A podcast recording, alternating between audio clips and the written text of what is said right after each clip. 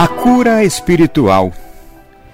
O bispo Teodoreto conta que a mãe dele, quando estava doente da vista, foi procurar um santo que morava nos arredores da cidade de Antioquia e pediu a ele que a curasse.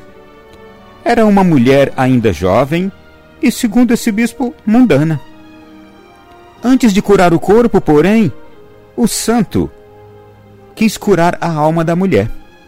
Então lhe falou com as seguintes palavras: O que a senhora acha deste fato? Um artista muito hábil pinta um retrato. Então chega um aprendiz e vai corrigindo a obra do mestre. Estica as sobrancelhas, muda a cor da pele, maquia o rosto de branco e vermelho.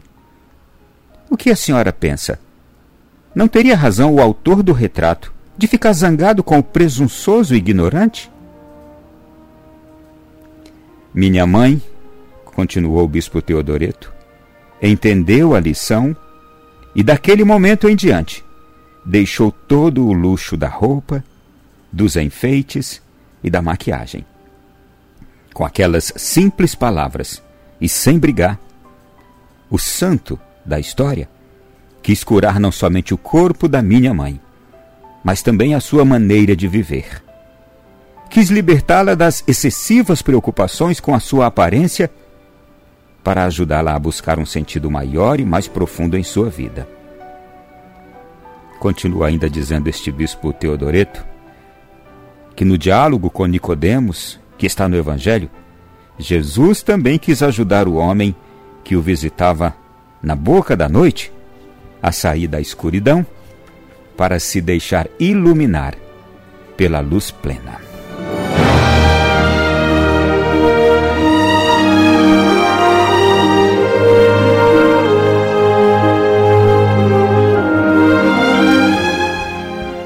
Irmão, minha irmã, nós estamos nos primeiros séculos do cristianismo. E este episódio, com este bispo Teodoreto, nos remete a algo que parece tão atual. Era um bispo, um religioso, que tinha uma mãe que, segundo ele mesmo, ainda carregava hábitos mundanos. Veja só é muito possível de nós termos pessoas que, mesmo levando uma vida assídua na prática cristã, ainda tenha hábitos mundanos, como a mãe de um bispo. Veja só. E então, aquela mulher, na época não sabemos ainda naturalmente o filho dela, ou ainda não era padre, ou fosse um padre novo, mas foi buscar um homem que tinha fama de santidade e que vivia da prática da oração, muito retirado. Era um santo anacoreta. E ela então foi procurar aquele para uma cura que ela estava necessitada. Quando ela chega e fala com o homem santo, ele então faz a ela a proposta, o que a senhora acha, e conta uma história. A história fez a mulher refletir que, mais do que qualquer cura do corpo, ela precisava se preocupar com a sua alma, com a sua vaidade, com o seu jeito de pôr em primeiro lugar as coisas deste mundo, as aparências. É para nós atualíssima esta mesma pregação. Temos uma porção de gente que, quando fica doente, tem um medo terrível da morte. Que agora, com essa pandemia, está morrendo de medo. Não é para menos, realmente o vírus é perigoso. Tá tudo certo. Mas enquanto tanta gente está preocupada em perder esta vida corporal, o que esta pregação dos primeiros séculos do cristianismo, e que para nós ainda é atual hoje, nos alerta é: eu estou preocupado somente com este meu corpo e esta minha vida aqui? Não estou preocupado com a vida da minha alma? Com a mudança dos meus pensamentos? Do meu jeito? Dos meus modos? Das minhas manias? Até quando eu vou viver agarrado às minhas manias e obrigar as pessoas a aceitá-las? Eu estou falando para quem é cheio de mania. Para quem é cheio de jeitos, modos, comportamentos que quer que os outros sejam obrigados a aceitar. E nem são coisas boas, são coisas feias. O que mais me admira, gente, e meus irmãos, é que alguns de nós carregam coisas feias e a gente não quer se desapegar e acha que os outros são obrigados a aceitar. Esse bispo contou coisas simples da mãe dele. Era uma mulher que gostava de aparentar, mostrar luxo na roupa, enfeites, maquiagens, chamar a atenção pela aparência.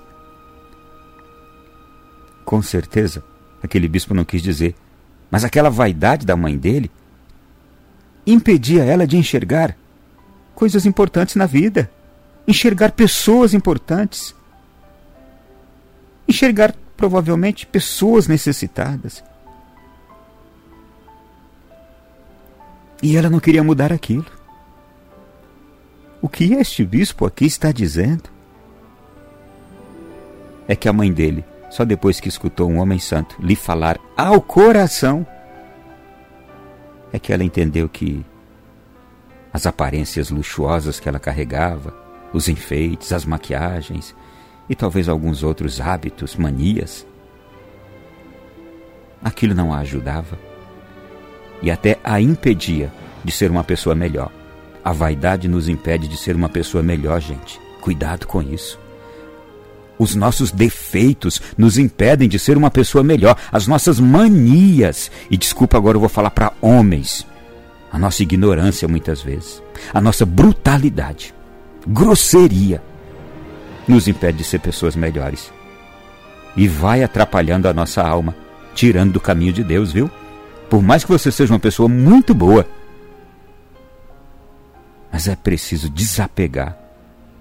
Jogar fora as manias, esses defeitos que a gente tem.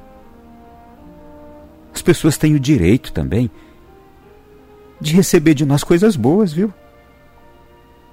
De receber o melhor de nós.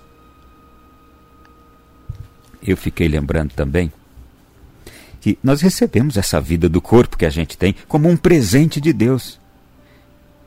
De Deus e dos nossos pais. Os nossos pais nos deram esse corpo que a gente tem, essa vida que a gente tem. E nós devemos buscar dar respostas boas com a nossa vida para Deus, para os nossos pais, fazendo coisas boas. Olha, no parto físico foi sua mãe quem sofreu, não foi? E no parto espiritual, cada um de nós sofre da necessidade de buscar agradecer a Deus tomar decisões que vão deixar Deus satisfeito. E digo mais ainda: cada um de nós é obrigado a todos os dias ir fazendo um julgamento da própria vida, uma análise da própria vida. O que vale, o que não vale a pena na minha vida. O que vale, o que não vale a pena eu, eu deixar de lado, eu ir melhorando. O que é que eu faço que gera vida ou que gera morte dos outros? Também quem não se preocupa com essas coisas, que age com indiferença com os outros, está fazendo mal. Quem é indiferente dizendo assim: Olha, eu sou desse jeito assim, quem quiser que me aguente. Eu não vou mudar, não, quem quiser que me aceite. Eu vou continuar desse mesmo jeito, tô nem aí. Você não imagina o mal que você está fazendo para os outros. Temos que olhar o que vale e o que não vale a pena a gente carregar na vida da gente. Eu fico imaginando a mudança daquela mulher vaidosa. No fundo, no fundo, Aliás, o livro do Eclesiastes já diz isso, tudo é vaidade. É por muita vaidade que a gente tem esse jeito da gente, viu? Desculpa o que eu vou dizer, você é um vaidoso, você é uma vaidosa quando você não quer mudar as coisas ruins que tem em você. É por muita vaidade. E orgulho também, não é? Peço a Deus que toque seu coração, como tocou o coração da mãe daquele bispo, e peço a Jesus que curou tantos doentes, que quis oferecer a todos nós a salvação, que nos faça renascer. A gente se preocupa muito com a doença do corpo, a gente se preocupa muito com a morte do corpo, e a gente está deixando de se preocupar com a doença da nossa alma com a morte da nossa alma. Cuidado, eu não quero assustar você, eu não sou aqui um profeta do terror, mas se a Covid pegar você amanhã e levar você daqui a uma semana, você estava preocupado só com seu corpo e com sua alma. Ou se outra doença qualquer, ou se um acidente. Não estou desejando mal, não. Só estou aqui nos levando a uma reflexão importante e necessária. A nossa vida física vai passar. Mas você acha que acabou se você morrer nessa terra aqui? Você não tem esperança do céu, não? Você não tem esperança da vida eterna, não? E como é que eu vou para o céu? Como é que eu vou ter vida eterna se a minha alma aqui foi podre, não cheirou bem? Se eu não quis consertar as coisas? A gente tem que parar de se preocupar só com as coisas materiais e começarmos a apresentar para Deus frutos da luz, práticas de justiça, práticas de amor, para Deus e para esse mundo, para as pessoas, práticas cheias de luz, cheias de justiça, cheias de amor. Essa cura todos nós precisamos, viu? A cura espiritual, não só do corpo. Do corpo a gente busca também. Ah, mas não descuide não. Não descuide não, porque uns de nós vão bem cedo, outros vão mais tarde, Agora todos vamos ter a graça de nunca mais morrermos, só uma vez aqui nessa vida. A gente morre para esse mundo, mas nunca mais morre. Vamos estar junto de Deus vivendo para sempre. Sabe o que está em jogo? O que está em jogo não é o seu corpo. O que está em jogo não é o seu problema de vista, o seu problema de estômago. O que está em jogo não é suas dores nas juntas. O que está em jogo não é o seu problema no coração, sua pressão alta, seu colesterol. O que está em jogo não é essas coisas aí, não. O que está em jogo é a vida eterna. Essa está em jogo. Ela é muito mais importante. Ela está muito mais acima do que a sua preocupação com essa saúde aqui. Deus te abençoe. Já começou o nosso programa de hoje. Melhore, viu? Eu também estou dizendo isso para mim, Ronaldo, você melhora, senão você vai perder o principal jogo da sua vida.